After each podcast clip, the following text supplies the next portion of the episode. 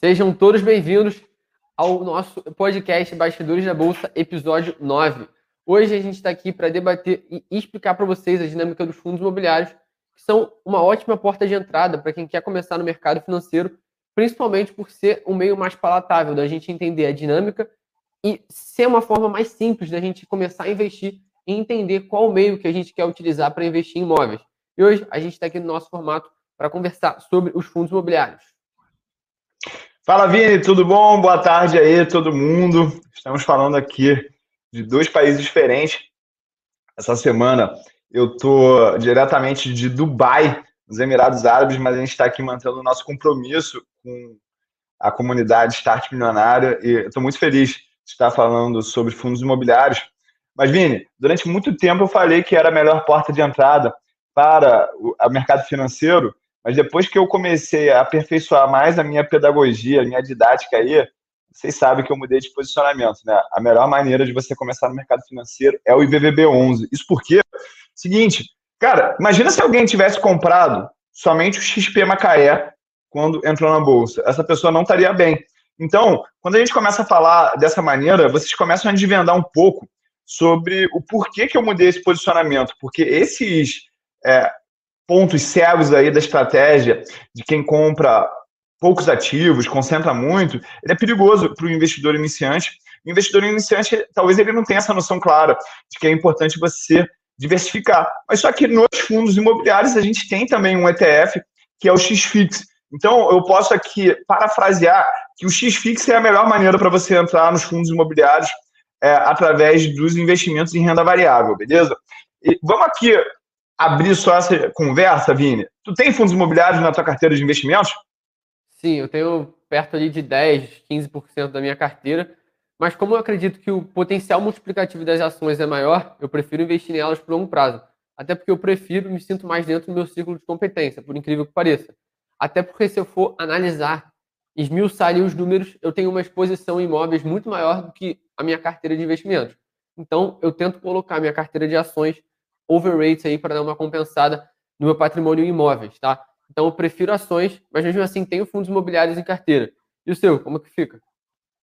Cara, eu devo ter aqui por volta de 350 mil reais em fundos imobiliários. Isso foi da abertura que eu fiz do treinamento Segredos de Família lá em abril de 2019. Eu queria mostrar para as pessoas que eu tinha a pele em risco, então eu decidi comprar um milhão de reais em fundos imobiliários. Só que a liquidez naquela época não permitiu isso eu consegui investir por volta de 450 mil reais, só que nesses dois anos, entre lá abril de 2019 e agora, que a gente está falando dia 1 de julho de 2021, é, alguns fundos eles saíram do mercado e aí me pagaram, me reembolsaram essas cotas, e aí por isso que diminuiu esse valor, mas eu já recebi muitos dividendos é, derivados de aluguéis desses fundos imobiliários. E o motivo de eu não ter mais fundos imobiliários no meu portfólio é basicamente parecido com o teu. Eu tenho muitos imóveis na pessoa jurídica é, que não tem nada a ver com o mercado financeiro e não tem nada a ver aqui também com a empresa de educação online que eu tenho, que é o Tiulho. Então, eu sempre quis pegar os aluguéis desses imóveis e diversificar de uma maneira bastante clara. É, meu pai, quando disponibilizou esses imóveis para mim de herança, a única coisa que ele pediu para mim é assim: não gosto, não quero que você venda esses imóveis nunca. Isso porque meu pai é o mais cético possível de bolsa de valores. Eu tive que ultrapassar essa barreira quando eu comecei a investir. E aí ele falou assim: cara, não vende esses imóveis para eu ficar tranquilo. E eu, dentro da minha respeitabilidade que eu tenho com ele, falei assim: claro que não, nunca vou vender. Mas eu não deixei de pegar os aluguéis e reinvestir no mercado de ações. E eu fiz muito bem quando eu fiz isso. Por quê? A minha família ela é muito concentrada em imóveis no Rio de Janeiro. E quando a gente teve o final da Copa do Mundo de 2014 e entre a safra ali com as Olimpíadas de 2016, a gente teve uma queda bastante forte do mercado imobiliário aqui no Rio de Janeiro. E se eu não tivesse diversificado em moeda estrangeira, meu IVVB11, minhas ações no exterior, talvez eu tivesse andado muito para trás em termos de patrimônio por essa por esse excesso de concentração de exposição, né? Então, já falo aqui para todo mundo. Fundos imobiliários é bom. Eu gosto muito da relação de retorno e risco que eles oferecem, e é por isso que a gente está falando deles aqui. A gente vai explorar mais esse assunto. Mas de maneira nenhuma eu estou falando para você ficar com a tua carteira de investimentos totalmente em fundos imobiliários. Primeiro pela liquidez, primeiro pela concentração em uma classe só, mas uma das grandes vantagens de você ter os fundos imobiliários em relação aos meus imóveis da pessoa jurídica é a facilidade de você diversificar tanto em segmentos, mas também em geografia.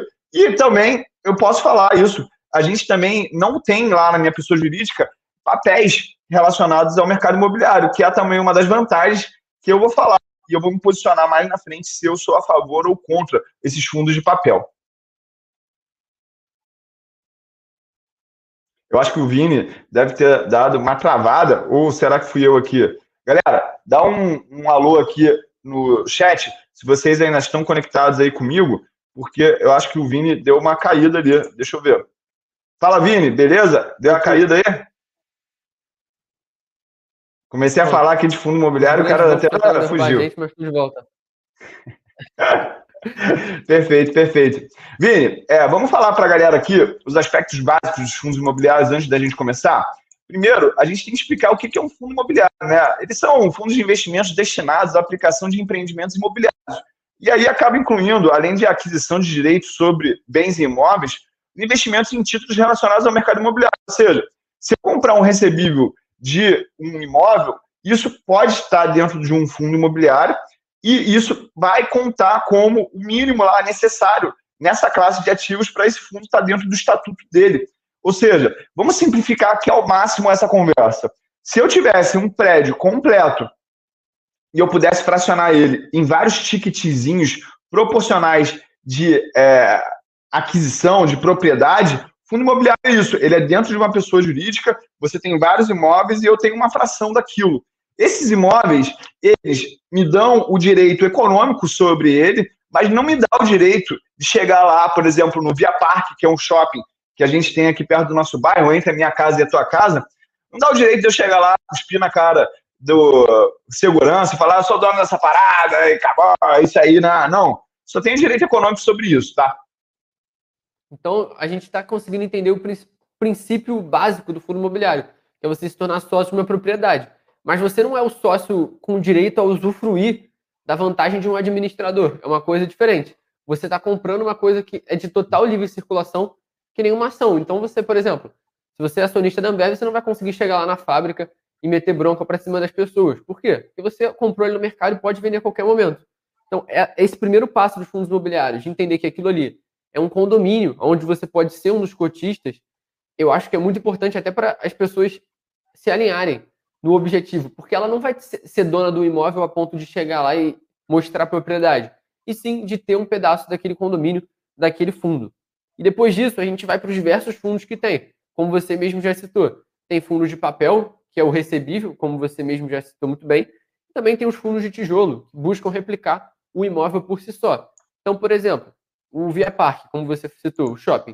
Se você for lá e comprar FVPQ11, você vai estar comprando um fundo de tijolo. Mas você pode comprar, sei lá, um fundo de papel, que é o MXRF11, que é um fundo que replica vários CRIs, vários LCIs. Então é como se você estivesse investindo aí numa renda fixa do mercado imobiliário por meio dos fundos imobiliários. Então, no caso dos papéis, que eu, que eu, que eu acabei de citar, você não tem o lastro no imóvel por si só. É mais indexado ao setor imobiliário por um todo, né? Perfeito. Então vamos esclarecer aqui o que, que são essas siglas. Para quem está chegando de paraquedas, já entendeu o que, que a gente está falando, tá? A gente tem é, ativos que são relacionados ao mercado imobiliário, que podem estar dentro do fundo imobiliário, que são as letras de crédito imobiliário, as famosas LCI. A gente tem as letras hipotecárias também. A gente pode colocar cotas de outros fundos imobiliários. E aí, se eu tenho um fundo imobiliário só de cotas de fundos imobiliários, a gente vai usar a sigla FOF, tá? que é Funds of Funds. A gente também tem ativos como o CRI, que é o Certificado de Recebíveis Imobiliários. Só para esclarecer legalmente aqui para as pessoas, os fundos imobiliários eles foram criados pela Lei 8.668 de 93 e eles são regulamentados pela Instrução CBM 472/08. E o funcionamento e oferta pública de cotas e emissão é, depende aí tudo da CVM, porque é a CVM que trata de ativos mobiliários. Perfeito? Ou seja, isso traz uma segurança para mim. Eu sou do tipo old school que eu quero ter alguém para bater na porta, para reclamar. E já teve casos aí de algumas gestoras que tiveram problemas de transparência e a CVM ela teve que agir suspendendo aí as negociações até que aquilo fosse esclarecido. Tu tinha esse fundo aí, Vini? Graças a Deus não, não tive esse problema aí. Eu evito esse tipo de dor de cabeça. Era o fundo mesmo... mérito, né? Era Oi? o fundo mérito, né? Era o fundo mérito né, que teve esse problema. Exatamente.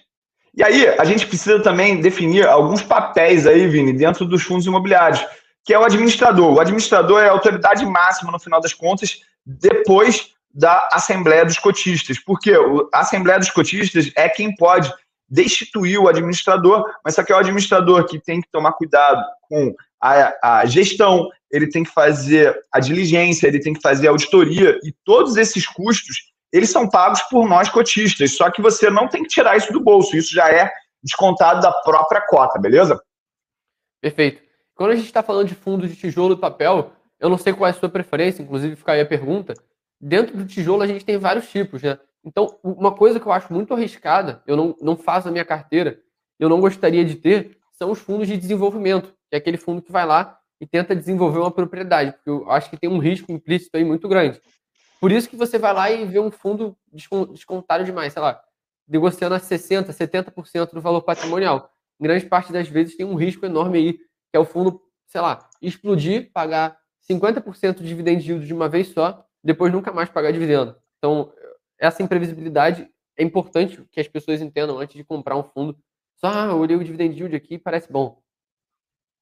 Perfeito. É, eu acredito que o próprio investimento em cotas, e a gente vai em algum momento refletir o que, que vale a pena, se é investir somente em fundos imobiliários ou vale a pena ter imóveis também, mas eu acho que você comprar imóvel na planta, você está correndo vários riscos que às vezes as pessoas não têm noção. Você pode ter o risco da incorporadora, da construtora quebrar no meio do caminho e isso vai atrasar a obra.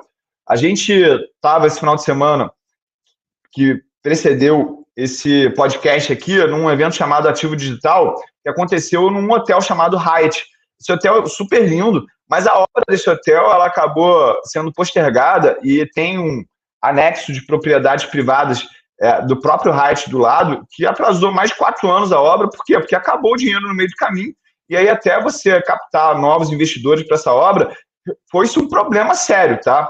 Então, eu acredito que as pessoas, para investirem em fundos de desenvolvimento, elas têm que estar muito cientes dos riscos aí, porque é, o risco é, tipo assim, tipo você comprar uma ação de uma incorporadora emergente aí na bolsa, tá? E esse é um outro estudo que vale a pena falar aqui também. Eu já fiz esse estudo de você pegar todas as empresas de shopping centers que tem na bolsa, e estou falando aí de Iguatemi, estou falando de Sonai Sierra, estou falando de Multiplan, estou falando também de. Tem mais alguma aí que eu não estou lembrado? Ah, a indiretamente é Iguatemi também. É, compara essas empresas com os fundos imobiliários de shoppings. As empresas elas deram muito menos retorno do que os fundos imobiliários de shoppings. E a gente vai tratar disso, tá? Mas antes vamos falar aqui do outro tipo de fundo imobiliário, que é o fundo imobiliário de renda.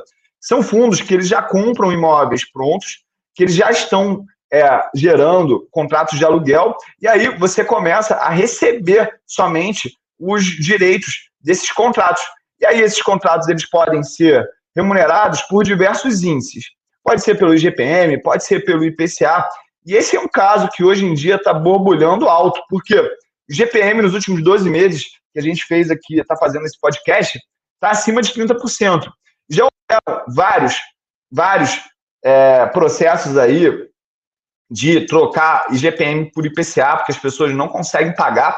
Então já vai já uma lição prática de vida real, que é o seguinte, se o teu inquilino ele não consegue pagar, não adianta, não adianta você querer espernear, bater o pé e falar assim: ah, eu quero receber, eu quero receber pelo GPM. Ele vai te pagar o que ele pode pagar, e se ele não conseguir te pagar, ele vai ficar inadimplente.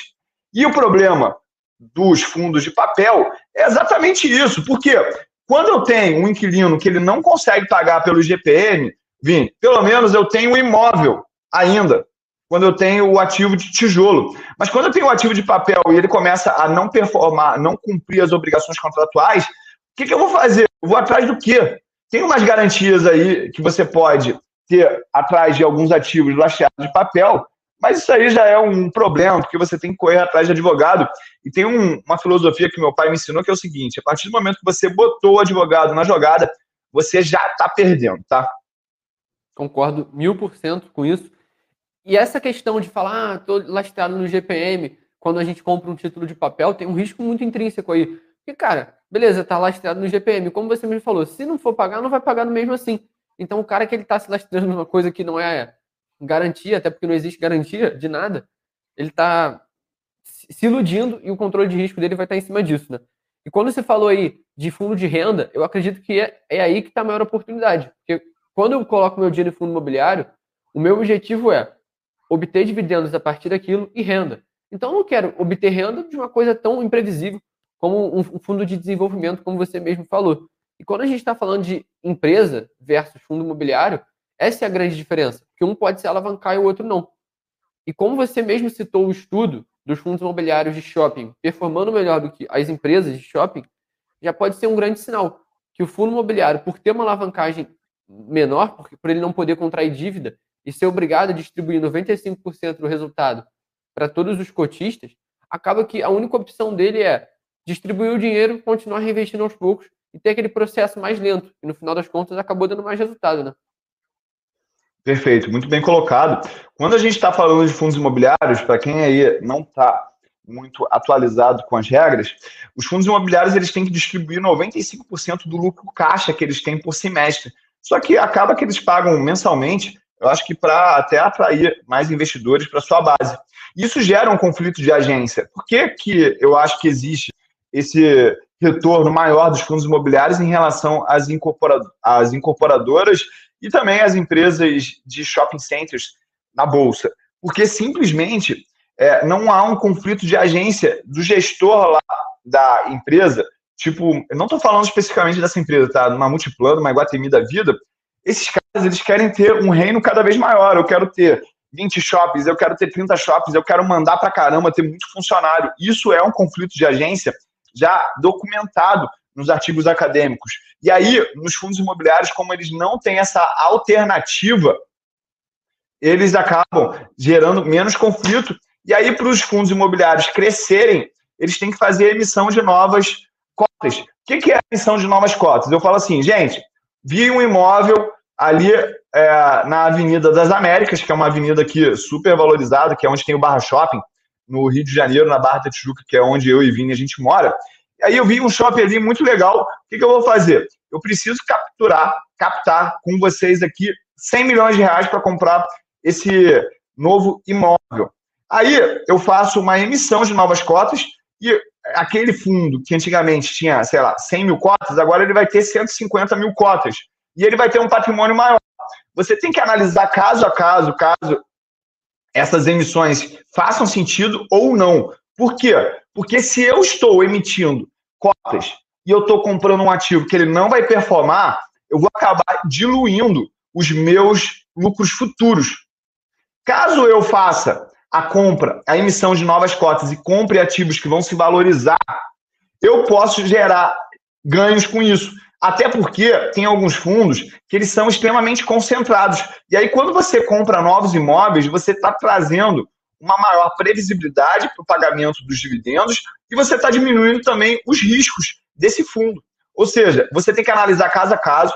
Eu não sou dessa pessoa de ficar comprando todas as emissões, porque imagina que quando você está comprando uma nova emissão, você está decidindo fazer um novo aporte naquele ativo. E nem sempre o timing da emissão é o timing da atividade daquele fundo. Ou seja, tem vezes que eu quero fazer outras coisas com o meu dinheiro eu acabo vendendo esses direitos de subscrição no mercado. E isso acaba trazendo para dentro de casa como se fosse um dividendo não esperado. Eu sei que eu estou diluindo a minha participação nesse fundo imobiliário, mas eu prefiro trazer dessa maneira essa questão, porque dentro de uma hierarquia de conceitos financeiros, a diversificação e a alocação do meu capital mais relevante do que se eu estou fazendo a subscrição de uma emissão ou não, beleza? Concordo muito com isso. Eu vejo muita gente, ah, vai ter emissão, eu vou entrar porque eu acho que está barato e tudo mais. E eu acho um péssimo sinal o fundo que faz muita emissão. Pensava que era só eu que, que acreditava nisso. porque tem uma armadilha muito grande nisso. Porque, realmente, quando o cara vai lá e te dá os direitos de subscrição, e muitas das vezes vai acabar instigando na pessoa a vontade de comprar mais um pouco daquele fundo.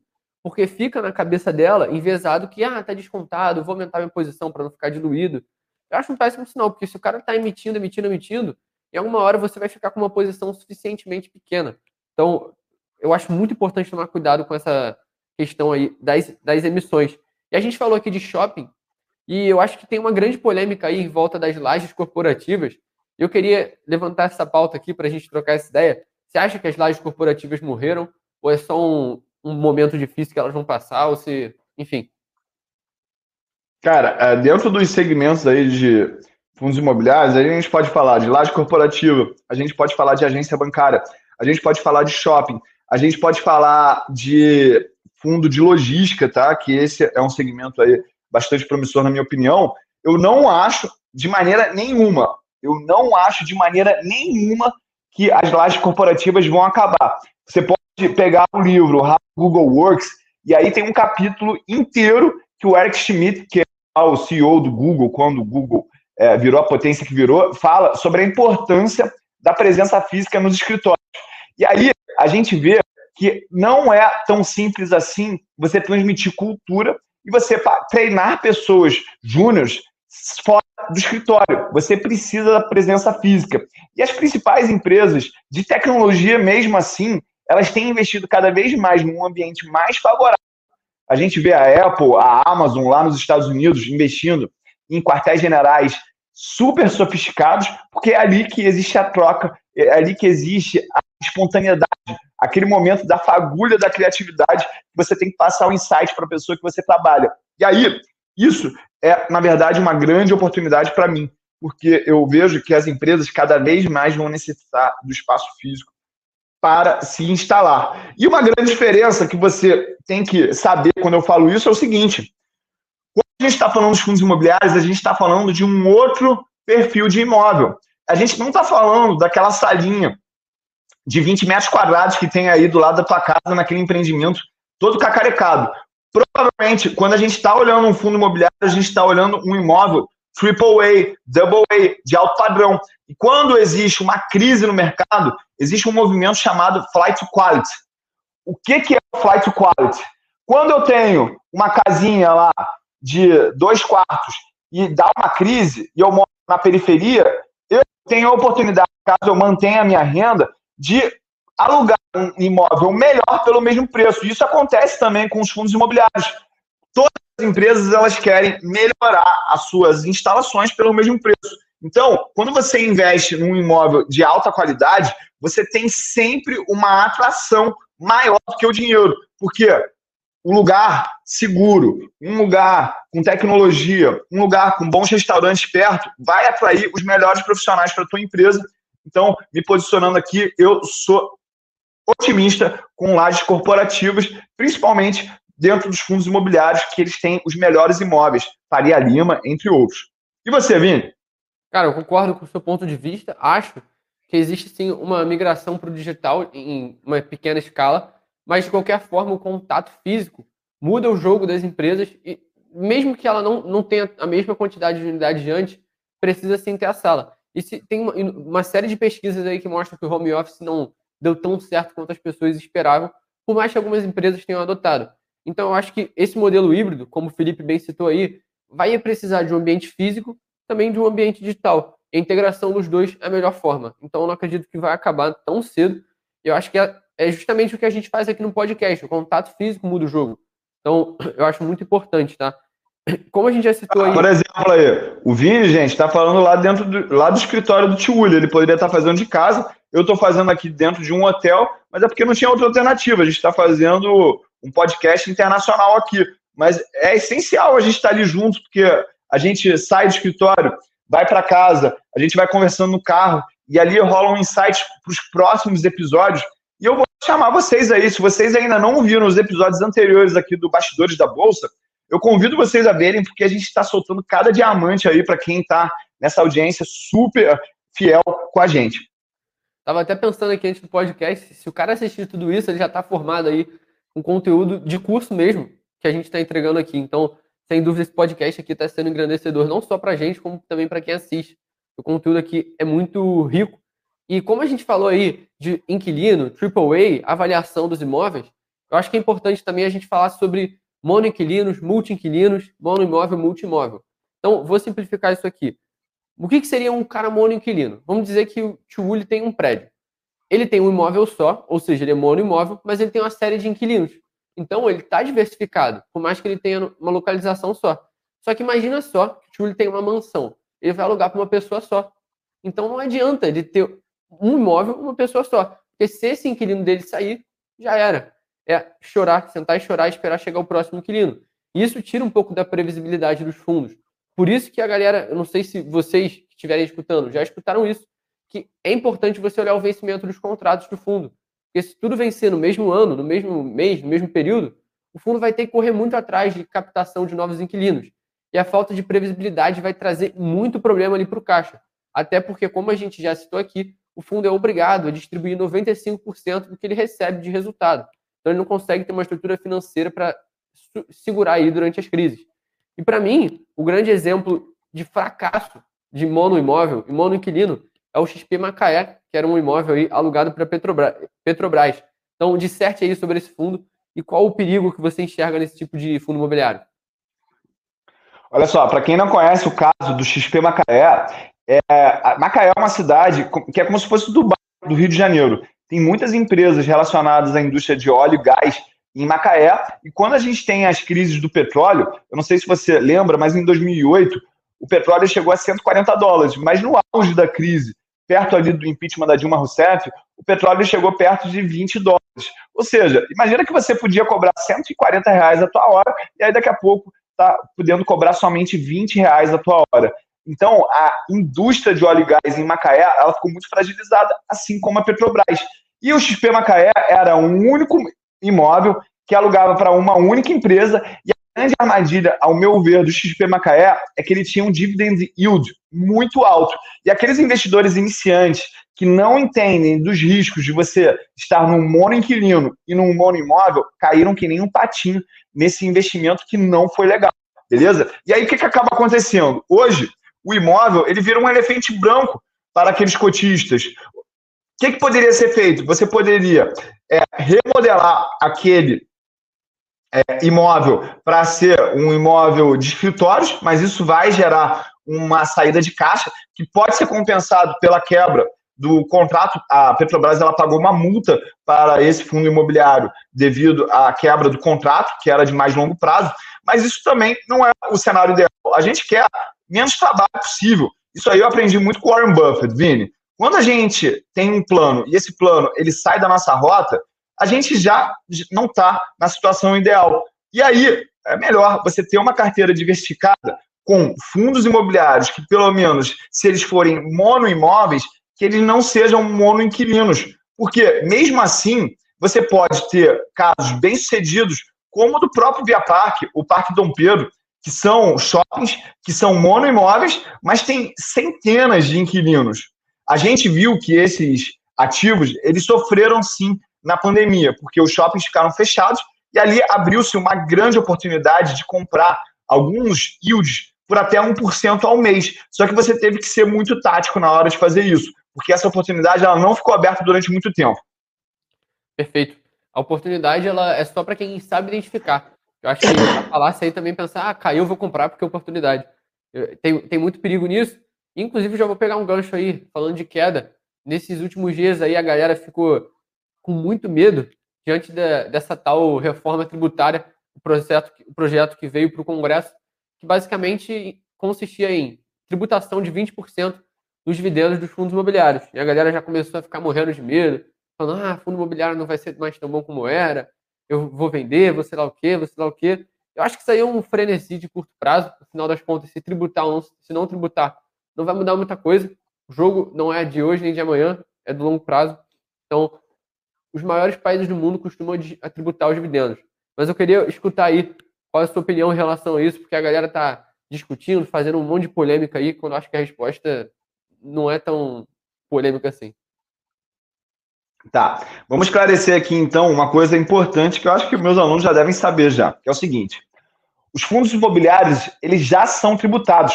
O que acontece é que as pessoas físicas que têm menos de 10% de um fundo imobiliário, de um fundo imobiliário que seja negociado em bolsa e que tenha no mínimo 50 cotistas, eles têm a isenção. Ou seja, a isenção que não está sendo contemplada nisso.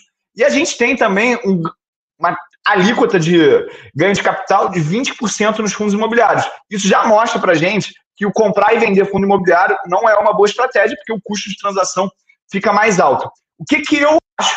E aí vocês podem me cobrar no futuro, quando realmente for batido o martelo. Eu acho que a gente está fazendo uma negociação entre o governo e a sociedade.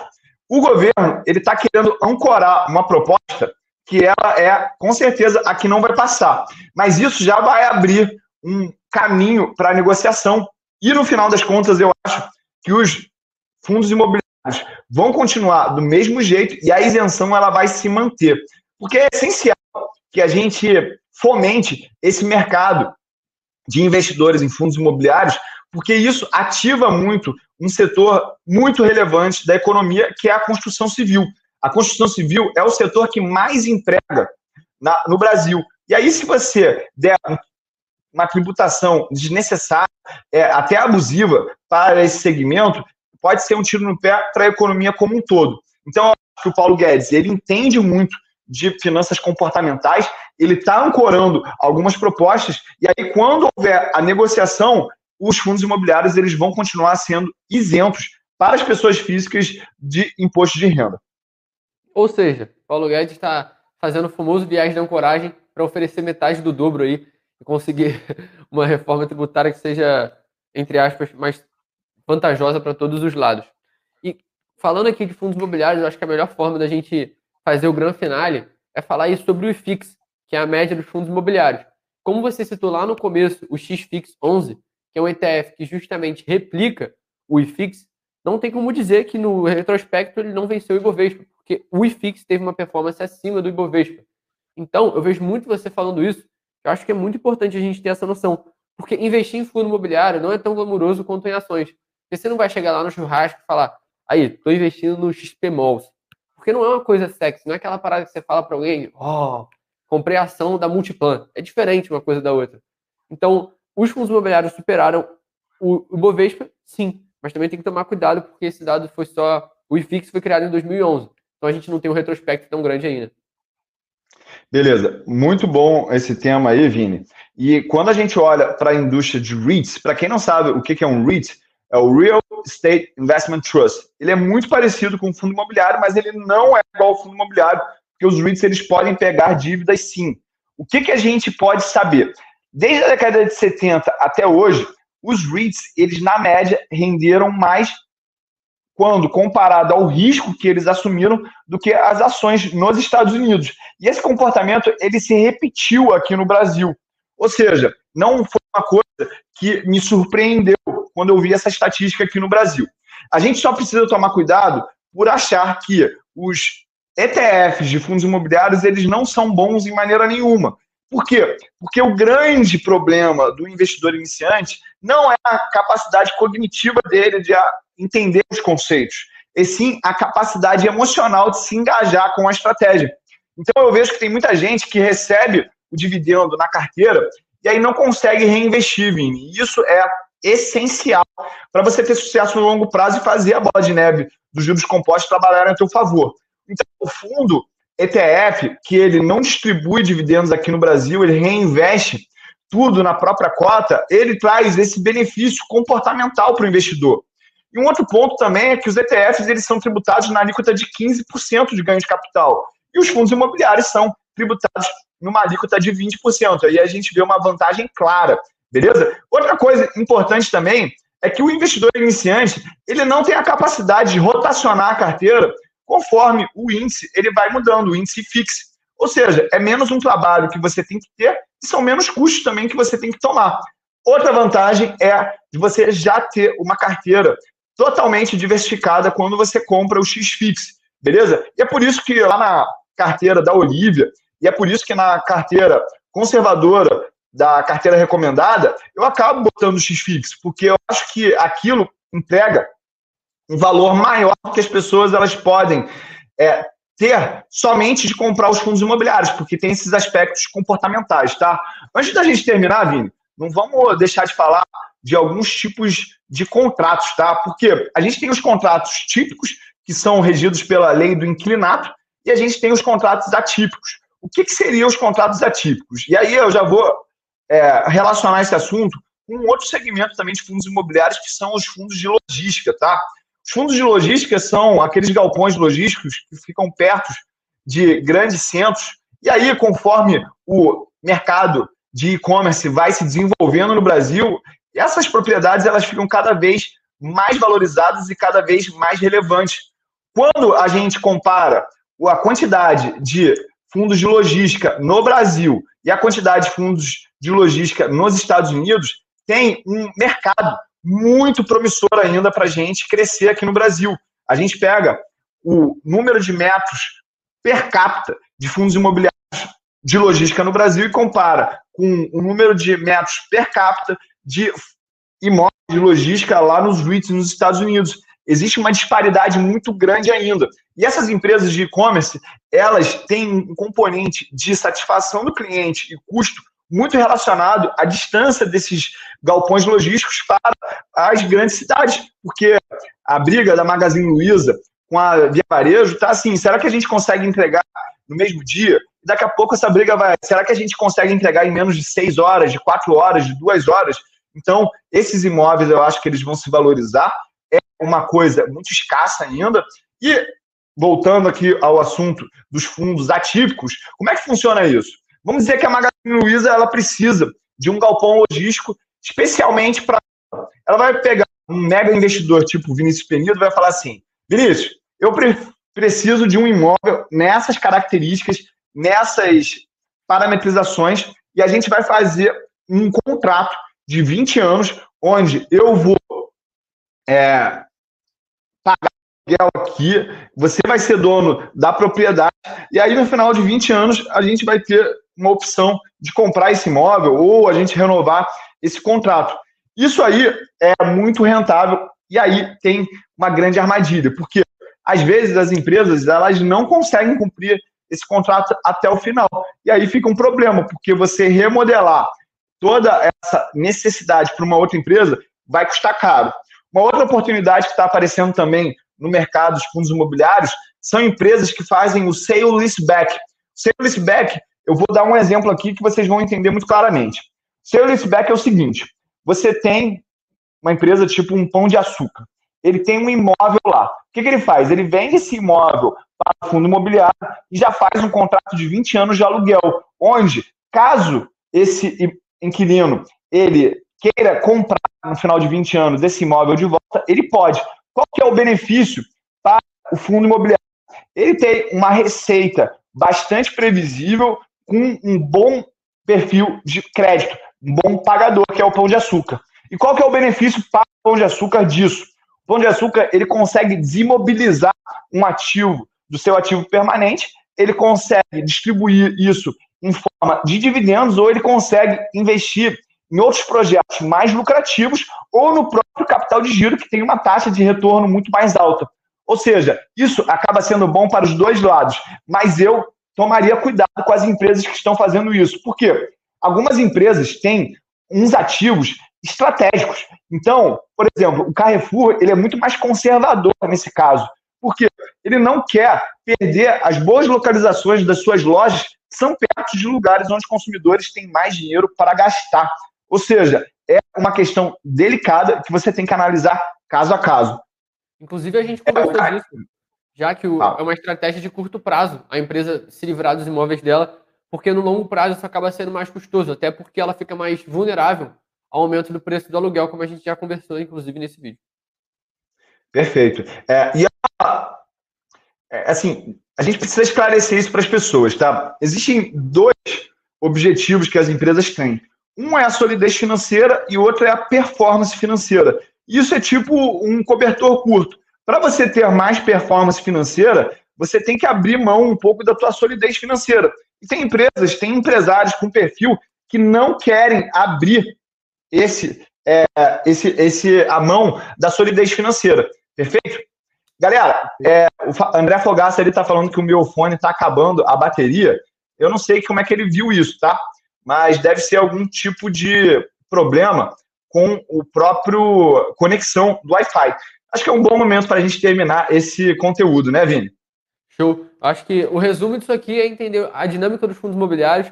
Então, vamos mandar aí o abraço final. Pode começar por você, para a gente finalizar. Ah, eu vou deixar aqui uma mensagem, tá? Se você quer investir em REITs e você quer um ETF que entrega um bom, uma boa diversificação, uma boa exposição a REITs, vai no VNQ, Vaca, Nabo, Queijo. VNQ. E eu vou terminar esse conteúdo aqui mandando um abraço especial para um aluno, que é o Paulo Palu. A gente teve a oportunidade de conhecê-lo aí esse final de semana na imersão ativo digital. E quem não foi, sério, eu juro por Deus que eu não estou falando isso aqui para vender nada para ninguém. Vocês perderam um evento bizarro, porque a energia, a união que a galera teve lá foi muito sensacional. Obrigado aí, Vini também estava. É, então, meu abraço aí, Paulo Palu. Cara, sensacional, super carinhoso, super atencioso. Cara, irmão, tu tá no meu coração aqui para sempre. É, agradeço a Deus por você um dia ter se tornado meu aluno confiado no meu trabalho, tá? Cara, meu abraço vai pro Paulo Paulo também. O cara é muito carismático. A gente trocou uma ideia lá. O cara, sim, muita gente boa, me tratou muito bem. E o meu abraço pro, pro aluno meu vai ser pro João Vitor. E foi um, um menino que eu conheci jogando basquete há muito tempo atrás. Ele é um ano mais novo do que eu e agora tá metendo bronca aí, estudando bastante lá o nosso conteúdo. Então, um abraço pro João Vitor. Tamo junto e é só o começo, galera. Valeu, galera. Tamo junto.